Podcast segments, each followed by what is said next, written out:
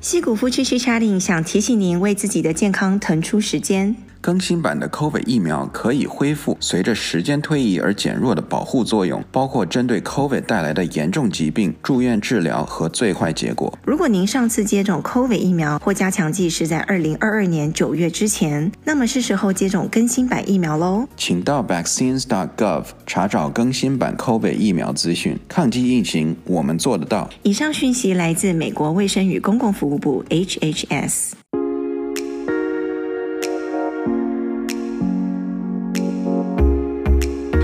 欢迎收听《矽谷夫妻去 chatting》，我是 Annie，我是 Jack。为什么不知不觉就三月了？反正每一次年初就有这种很神奇的感觉，就觉得时间到底跑去哪里了？那我们今天先来说一下，我们戏谷这边呢最活跃的其中一个代表人物呢，就是我们的 Elon Musk，伊隆先生呢，他最近又有动作了啊！哦，是你说的那个什么 Slack 吗？哦，你说他们那个 Twitter 公司不用 Slack 吗？哦。呃，这是传闻，不知道到底有没有被证实。就是他说他不想付那个钱，所以他们内部那个通讯的那个工具就停用了。哎，我很难想象，如果一个公司它原本是所有员工都用 Slack，然后突然停掉，嗯、那个会很难适应吧？你突然就没有一个一个 chat 的感觉，然后就所有东西都要用 email，, email 突然回到了多少九十年代。不知道到底是不是真的啦，但是他现在做什么事情，我们都不会觉得奇怪了，对不对？对对。那这件新闻呢，他最近的新动作呢，就是他说他的 Tesla 要回加州啦，要回娘家了。是不是说把总部搬回来，也不是把 manufacturing 搬回来，而是什么？他的工程总部 engineering 的 headquarter，嗯，要搬回我们矽谷 Palo Alto，对不对？对，在。以前的那个惠普的那个那个大楼就是 Hewlett Packard，HP。对对，如果我记得没错，应该就在那个 Palo Alto 的 Page Mill 上面，就很有名的那条路。对。就有点像回娘家的感觉耶，因为 Tesla 从加州发迹的嘛，或是 founded 的，大概二零零三年的时候吧，创立了 Tesla，就很奇妙，因为他之前跟加州就闹翻了呀。对，然后之前他就觉得好像加州什么东西都越走越激进，然后很烂啊，税啊什么都越来越高啊。Which is true，没错，是没错啦。然后闹翻了，然后就出走啦，然后去德州啊，其他地方。对，真不知道为什么让他想又回来呢？政府他肯定给了一些好处或者是优惠政策啊，只能这样讲。我们也不知道其中的细节，但是会把我们加州可能带一点人才回来。我们最近流失的太多了。不过也好啦，毕竟最近。已经 lay off 了那么多人了，嗯、那如果就他可以把工程的总部回来的话，那势必应该会 employ 很多人。诶，那他会不会又回来在加州再买房子啊？因为他之前不是把他房子都卖光光吗？对啊，不知道诶，他做什么我都 无人能预料啊。好，我们今天呢刚好讲到这个买房子有关房子居住的一些问题。就之前在台湾有个新闻，一个台湾艺人叫隋唐，你知道他吗？一个之前一个名模嘛，知道对，然后他之前就跟他的邻居闹了一个纠纷，怎么了？就好像一开始是他的邻居投诉他说他的小孩还是什么平常居住的时候噪音太多了，结果后来好像隋唐又反过来说这个邻居就是其实是个非常敏感的人，然后很多事情都要求非常的高，然后有些地方很不合理这样子。可是他邻居是。跟他抱怨吗？还是说公开给就是？一开始当然就是跟他抱怨啦，时不时就会跑去敲门啊之类的。哦。然后最后好像爆料给媒体，然后隋唐就反过来说，其实是他那一边有很多问题。然后反正邻居这之间的纠纷就很多。然后人家不是说千金难买好邻居吗？嗯，对。其实他住的地方其实好像也蛮高档的一个小区，但其实邻居这个东西你没有办法控制哎。真的，尤其是艺人啊，如果邻居不是艺人啊，他如果是有什么坏心思的话，他可以看你每天到底跟什么人回家呀，嗯、然后你的小孩怎么样，他可以把这些资讯卖给媒体啊，或者泄露那些给小道消息，嗯，对吧？这还蛮恐怖的。对，所以就着这个新闻呢，我就想说，要不要我们就来聊一下？那我们住在美国，住在戏谷这边，有没有跟邻居？这一方面也会产生一些问题呢。我觉得在哪里应该都会有吧。邻居这个是从古至今逃不掉的？逃不掉的啊！你不管多有钱，你你你肯定会有邻居的嘛。可是第一点比较不同的是，在美国，它的居住的形态跟房子的结构比较多元一点，不像台湾，可能就是大部分人都住在这种高楼大厦，或者就是那种公寓啊，就是你上下左右可能都会有邻居，就是可能都是隔着一面墙，不管是楼上楼下还是左右。对，这这这我理解了，你就觉得很亲密的感觉。对，因为我当时小时候我在北京的时候也是，嗯、就我们家也是住，我当时住三楼，嗯，然后也是上面可能有有三楼，嗯，然后下面还有两层这样子，然后就反正左邻右舍都很很热闹，然后基本上你都认得，什么楼上楼下的，经常小孩子就乱跑啊，然后你都混得很熟的，谁谁在教训小孩都听得一清二楚这样子。对啊。然后甚至有的时候连厕所都要 share，或者是厨房也要 share。就半夜谁起来上厕所，你都听得到。哎，那倒不至于。如果隔音很烂的话，那种比较老实。好像隔音还不错。OK。嗯，对。但搬到美国来，明显的就觉得哦，好孤单哦，就变成当时我刚搬到美国来的时候，也是有左左邻右舍，嗯，但是感觉这边的就是好像大家都是。各过各的，你知道，他不会互相串门子，不像在中国的时候，他大家就是一一个楼的，尤其是一个楼的，嗯、那真是就是整个楼就当家一样的。就尤其是你知道，我们每天早上下下楼去上学，那个楼道里都会坐一个奶奶，你知道吗？你你 应该有见过，他是那种管、就是、专门管那种居委会那种吗？不是，他就是那种就是普通家里人的，可能早上起来的老人、嗯、就喜欢坐在楼道里面，嗯、不知道跟大家说早安。对，你知道就就很很多那种。嘛对，然后就每天，啊就啊，奶奶好，就这样就走，回来也是还在坐在那边，然后好好的。Okay. 就是很有那种气氛，你知道吗？对，而且台湾会有那种村，就是里呀、里长啊那种，就会到处跟你串门子啊，关心你一下。嗯，就人与人之间的距离比较近。对，在美国就会比较远，感觉起来。对，没错。嗯，那我刚才讲的那个住房的形态跟房子的类型啊，我们简单讲一下好了。在美国就是，当然还是有那种公寓的类型啦，就 apartment，对不对？嗯，就你上下左右是会跟人家分享一道墙的那种，还是会有。对，但普遍的 apartment 算是稍微低端一点的，嗯、我们叫 apartment。什么叫低端一点？就是比如说已经建了三四十年前的那种房子，我们叫 apartment。哈？那那那新的 apartment 叫什么？新的我们叫 condo 或者是 luxury condo。是吗？所以如果现在我出去外面要找房子，如果他写 apartment，我就觉得你百分之八九十对百分之八九十的可能，它就是那种旧式一点，然后。烂一点的房子是吗？对哦，反正我的认知是这样。我看过那么多房子，所以新的 apartment 它就会叫 condo。对啊，因为现在你看，凡是在建的那些新的，嗯、最后它拿出来，不管是卖还是 lease，嗯，它全部叫 condo 嘛。嗯，哦，对，这是第二种我要讲的 condo，同一块土地上。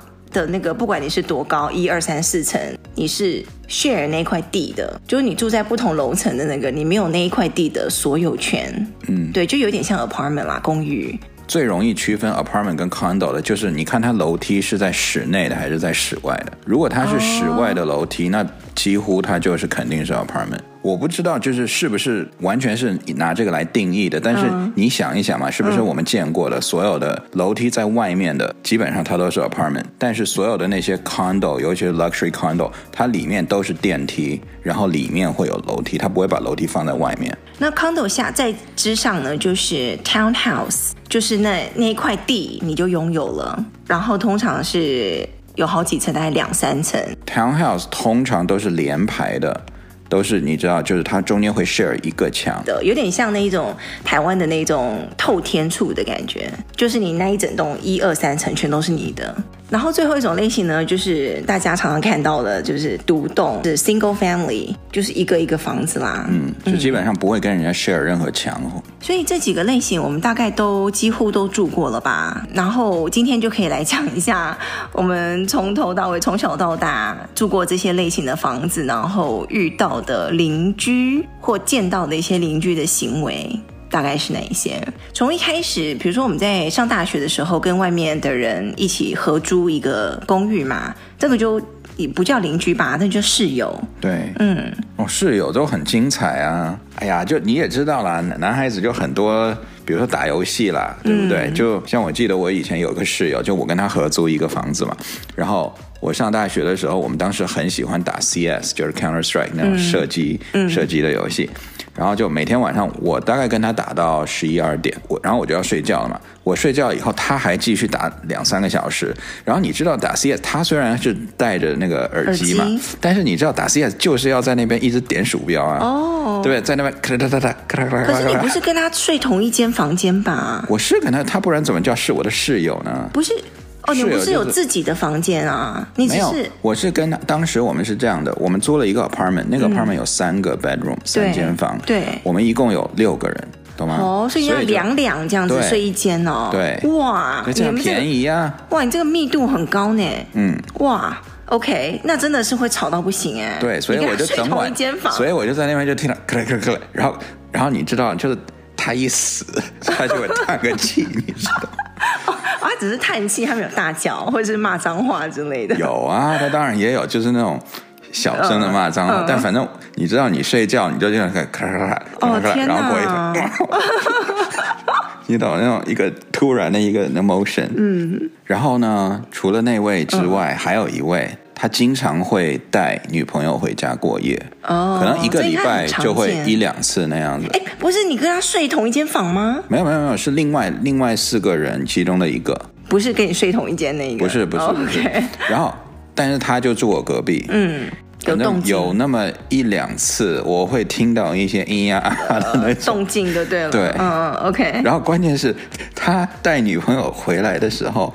他的那个室友还跟他一起一起在那个房间房间里睡。天哪！对，我就想说，哇，你你不会稍微避个嫌，或者你们俩去客厅一下，你呢就在人家旁边呢。然后第二天早上，他的那个就是室友就会跑来跟我们抱怨。嗯 好，这个其实不太算是邻居的范畴嘛，我们只是稍微提到一下。那之后呢？你有遇到什么很奇葩的邻居吗？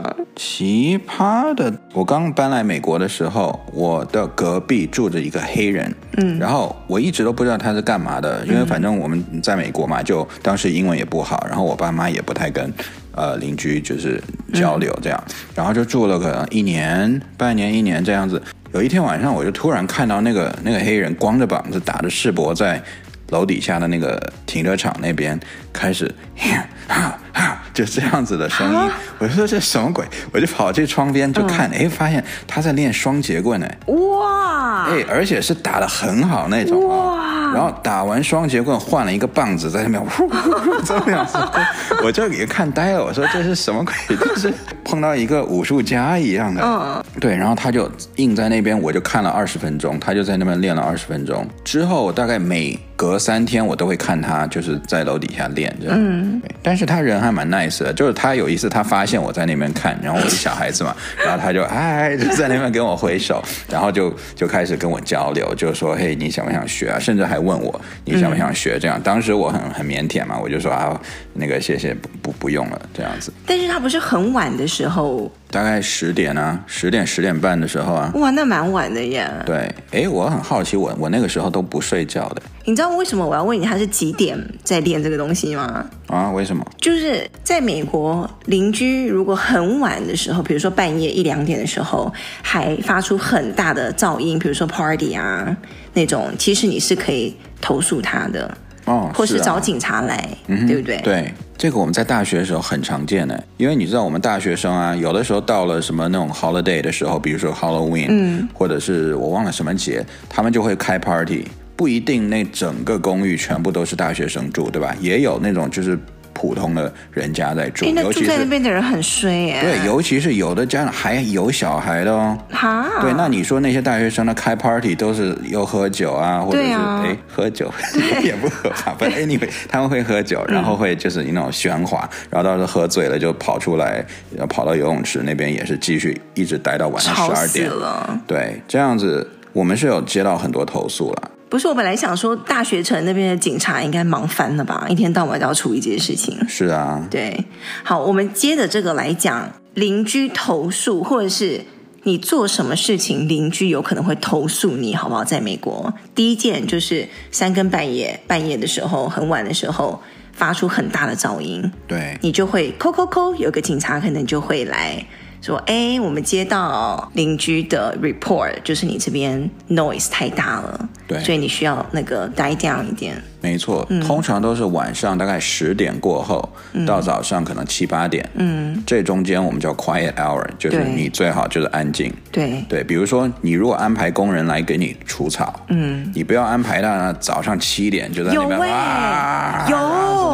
我们 weekend 早上七点多就开始啦，我们的邻居。没有，我们那是八点。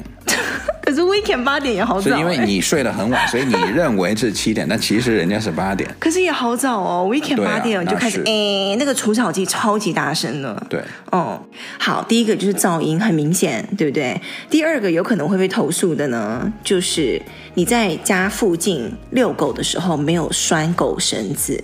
你这个在很多地方都会被投诉啊，你比如说公园，嗯、有的公园就不能让你，嗯、或者是海边，对或者小朋友的什么游玩的地方。但是邻居看到的话，有的邻居是真的会一看到马上就会投诉你的。第三个呢，就是他还会管你家的草皮。对，如果你家的草皮杂草丛生，然后你都没有去剪去修剪它的话，他就会投诉你。嗯，可这个我觉得有点合理啊。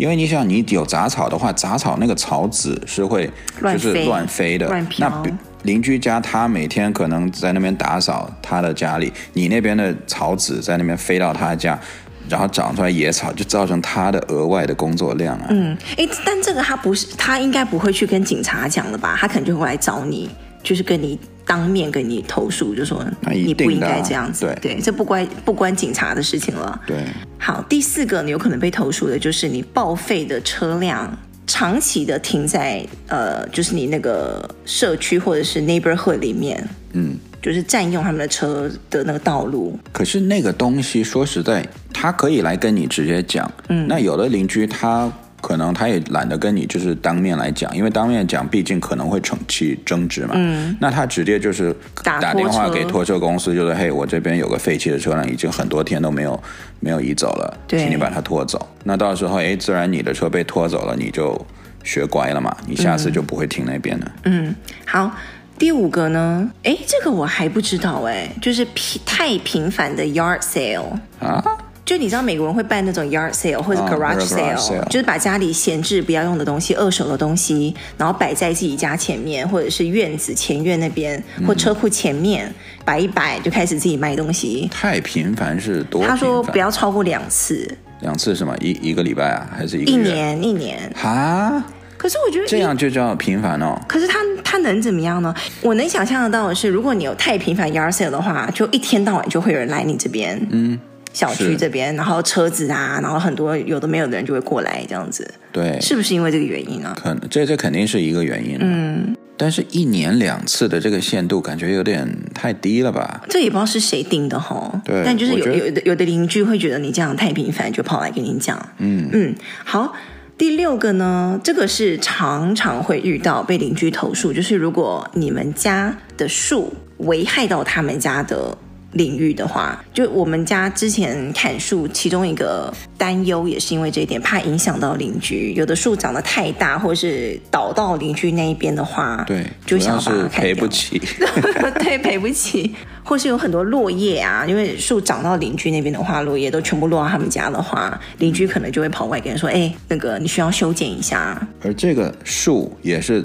引起最多纠纷的一个东西，因为树有的时候长过去了，邻居觉得说哦，我需要修剪这个树，他有的时候就直接给你那个树给削了，你知道吗？嗯。有我有听过，就是潇潇、嗯、for some reason 他把那个树给就给削死了啊。对，然后对方邻居就说：“嘿，你把我的树给弄死了，我就要告你了。哦”然后就就起纠纷的。然后就说他就说：“哎，明明是你的树长到我这边，我只是修了我这边的，怎么就把你修死了？”嗯、对，反正就就起这种纠纷。嗯，好，第七个呢，有可能被投诉的是我们这边比较少发生啦，因为我们这边不常下雪，就是门前的积雪你要及时的清掉。不然人家走过你门前的话，滑倒啊，或者是不好走。第八个呢，就是你的门牌号码不够清楚，也会被投诉。哎、啊，这个倒是蛮奇葩的，不清楚应该遭殃的是屋主吧？跟邻居有什么关系？不知道。好，第九个呢，就是你的房子空置太久，没有人住。对，美国它是不允许一个房子空置烧超过多少个月？好像每个州不一样吧？嗯。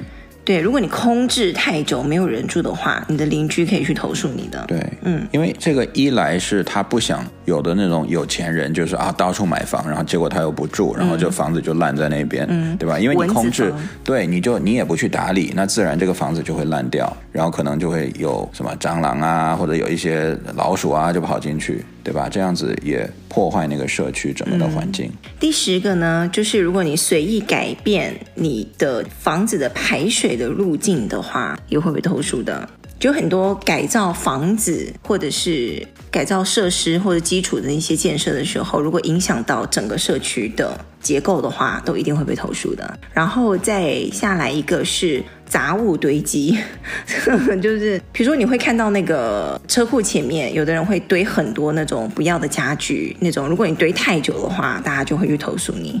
最后一个可能被投诉的就是非法焚烧一些东西，就比如说你在后院不知道烧个什么东西，烧个垃圾，烧个木材，导致如果那种很大的烟或者什么的话，邻居看到是可以过来投诉你的。对，在美国除了烤肉，嗯、我还真没见过人家烧东西。烧东西吼，哎、嗯，我可能那种凶杀案看太多了。哎。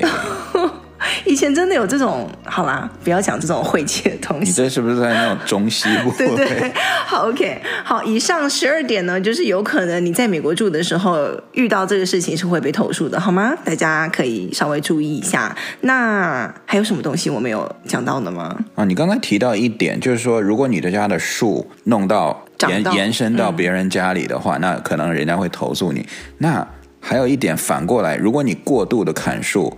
别人也可以投诉你。嗯，之前我有个朋友啊，他就是搬到新家，然后就开始砍了他们家前面的好几棵树，结果就被人家邻居投诉。没错，因为有的树不能乱砍的，有的是公共区域的树，或者是那个是受保护的一些种类，就不能乱砍。哦，讲到这个搬新家，就是如果你搬新家的时候要装潢房子的话，邻居也可以来关心一下。对，说你这个有没有申请一些执照、执照啊、permit 啊？你这个，哎，我看到你在改厨房哦，你有没有按照法规来改啊？嗯，这个，嗯，有时候会被改关心一下，然后他可以请市政府的人来也来关心你一下。没错，没错。然后尤其是你要比如说从就平房，嗯。加建加建变成两层楼，那这个时候你一定要去市政府那边，就是把你去申请，然后把你的图纸甚至拿给邻居看，就是整个要过一个审核这样的，然后邻居要都 approve，那政府那边也要 approve，你才可以建。你不能说哎我就建了，然后我看你们家这边全都是二楼啊，我为什么不能建二楼？哎，你如果没有那些 paperwork，你就没办法建了。同时，邻居也可以要求你，就是砍掉一些树的。比如说哈，如果你家门前有一棵非常大的树，嗯，那棵树就是我我指的是那种参天大树哦，就是会挡到他家阳光的。嗯。这个时候，他可以就是去告诉你说，你这棵树太大了，就直接挡住我家的阳光了，请你把它给砍掉，或者是起码修剪到不会挡我们家阳光。这发生在我们身上啊。他不是来跟我们说我们需要砍树，而是我们之前在砍树的时候，他顺便来跟我们哦，他很好声好气的跟我们讲说，哎，不好意思，可不可以顺便多砍一点？因为我们有一棵树实在太大，挡到阳光，以至于对他的他们家屋顶上的太阳板都吸收不到阳光。他就说，可不可以稍微在就是那个角度修多修剪一点这样子？嗯，可是他那是是起码跟我们讲，人家好声好。气那不叫投诉，对，我指的是真的就投诉你说，你们家那棵树挡到我家的阳光了。对，那还有一种是入侵类的植物，你知道美国这边很多那种入侵类的植物吗？哦，那个我们这我们家门口那个蓝莓是不是？哎，对，蓝莓也黑莓，哎哎，对啊，黑莓还是蓝莓？某种莓就对了。对，它那个是一个入侵类植物。嗯，然后我们家前面有一个邻居给我们指出来，就是一种像一种类型的杂草。他说也是入侵类植物，让我们跟我们园丁说，就是每一次要把它给拔掉。哦，还有蘑菇，是不是蘑菇？不是，就是我们门我们家前院不是长了一些蘑菇吗？对，蘑菇那是正常的。哦，正常的，不是入侵类的吗？不是不是，我觉得它入侵我家了。嗯。对，那还有我见过比较扯的，嗯，就是说太阳邻居家装了太阳能板，嗯，然后呢，正好那太阳能板可能每天到了某个时候，以太阳的角度正好就反射那个强光到那个人家里面，然后那个人就不高兴了。就是说，你把这个太阳能板给我拆掉，然后装到其他地方去，不然每天晚上下午几点到几点，我们家那边超刺眼的，折射进我的眼睛，这个都是很很小概率的事件啦。嗯，可是就会有啊，你懂吗？像之前呢、啊，还有就是，你如果养宠物的话、嗯、，make sure 你的宠物不要到邻居家里，比如说你的狗，对不对？如果你经常在你你附近遛狗，你的狗大便，然后你又不去捡起来，嗯、你知道吗？那邻居真的可以来跟你 complain。哦，那个很可以 complain 啊。对啊，可是狗也就算，它是一条大的嘛。嗯。你记不记得我们家以前有那个兔子？哦。邻居家有兔子，一开始我们觉得很可爱，对不对？对。两只兔子，一黑一白，过来我们经常，我们小朋友也喜欢。后来我发现，哎，前院那个草皮上怎么越来越多，越来越多那个黑色一粒一粒的。后来发现是兔子大便的。然后后面就多到就不行，就一定得要跟那个邻居讲。哎，我们邻居也很奇妙，他那个兔子等于是放养，哎，放养式的，就是我们每一家都帮他照看那个兔子，嗯、就他就是互相那个前院后院每一家这样串门，然后到处大便。怎么觉得什么都可以投诉啊？这样讲起来，在美国生活，就是说你的你尽量享受你的自由，但是你的自由不要妨碍到别人的自由。如果是你住独栋的那一种，没有统一的那种物业来管理的话，比如说 HOA 啊，你就必须要住户跟住户之间自己去处理这个事情。那这个事情呢，就个人容忍度就会差很多，然后个人。沟通起来跟处理能力的那个方式也会差很多，你懂吗？嗯，对。哦，你刚才提到 HOA，嗯，HOA 又是一个头痛的地方哎。HOA 应该应该就算物业吧？我跟你讲的差不多。物业，对，就是像 Homeowner Association。但是你知道吗？你在亚洲的物业，他起码他管点东西，你知道，他真的帮你做点事。嗯，你比如说修个东西，你可以叫物业来修。嗯，美国的物业，我看他。反正以我的从我的角度上，我不觉得美国的物业有任何用哎。我们经历过的物业就是帮你修修草啊，清理一下窗户啊，管理一下垃圾啊。对，但是平常的东西如果坏掉，他可以也不管，然后他只会在很多不同的地方盯你。比如说你的窗帘的颜色放错了，跟其他家不统一，他也会说要求你换。嗯，然后如果你把比如说你的大门重新漆了，也也不行哦。然后尤其是倒垃圾的时候，如果你知道你经常从 Amazon 不是买很多盒子嘛，嗯，你那个盒子如果最后没有捆好，嗯，把它压扁，嗯，然后放在某个地方，而且放的方式还要照着他的方式来放哦，不然他就会来罚你的款。规定很多啦，对。哎，但是我们之前是没有遇过，如果我跟其他住户发生纠纷的话，他们会不会管啊？或帮忙调解？这算算他们的范围吗？当这是在亚洲吗？所以他们是不管的，是不是？你跟你跟其他住户发生纠纷，那是你们自己的私事，跟 HOA 有什么关系啊？所以我就没有一个统一的一个可以需要可以调解的地方，帮忙解决问题的地方，就是找警察嘛。如果严重的话，据我所知是没有哦。好吧，像我刚才讲台湾还有什么里里长那种，可以稍微就是对，就像我们的居委会对对对对居委会一样。对，在美国就是要靠自己。嗯，哎，但是我刚才。一开始讲到这个千金难买好邻居这个事情，其实也不是完全不能避免的。就是我们在买房子的时候啊，你通常会去那个社区。如果是我啦，我会去那个社区多看几遍，多绕几圈，嗯、看看周围的邻居啊、环境啊，甚至有些人就真的会去抠抠抠拜访一下附近的邻居，看一下那边都住个大概是什么样的人，就你大概会有一个心理准备这样。然后你搬进来的时候呢，通常美国人会有个习惯，就是会给附近的邻居送个礼呀，送个吃的呀。就是打个招呼呀，像我们当初搬进来的时候，我们有送邻居一些水果啦，自己家种的水果，对，然后留个小卡片啊之类，然后就是打声招呼，或者是我们刚才讲，如果你的房子需要装潢。remodel 的时候，这期间可能就会有一些噪音啊，或者是很多人来人往的东西，你就要事先跟他打个招呼，打个招呼说哦，不好意思，我大概会这两三个月就是会打扰到你们啊，不好意思之类，就是稍微打一下招呼，就是建立好一些关系啦。嗯嗯。哦，还有一点就是，这可能在美国算是比较特殊的，你虽然是独栋的房子，但是。你的院子是跟别人挨着的，那之间呢就会有一个篱笆。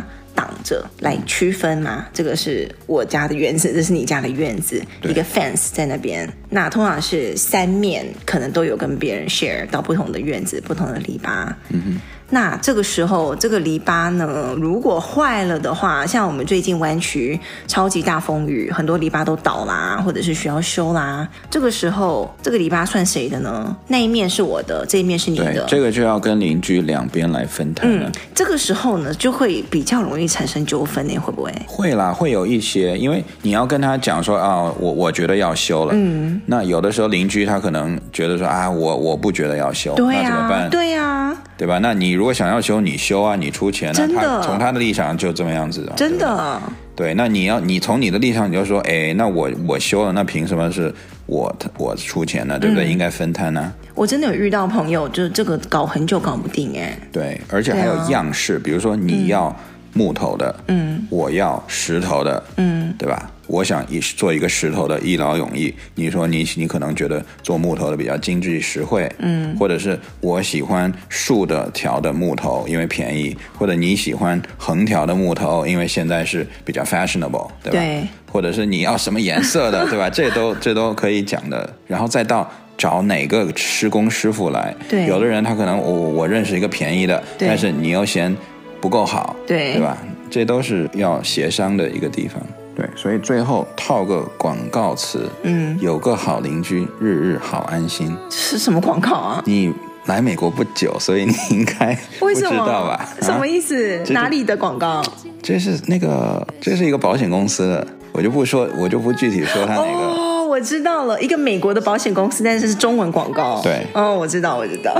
好了，今天聊邻居的这些事情呢，就聊到这里。我觉得这五花八门，每个人遇到的东西可能都不太一样。遇到的人，如果大家呢有遇到什么比较奇葩的事情的话，也可以来留言跟我们分享。留言的连接呢就在我们每一集的节目介绍里面。那就谢谢大家这礼拜的收听，谢谢五夫妻之家庭，我们下礼拜再见，拜拜，拜拜。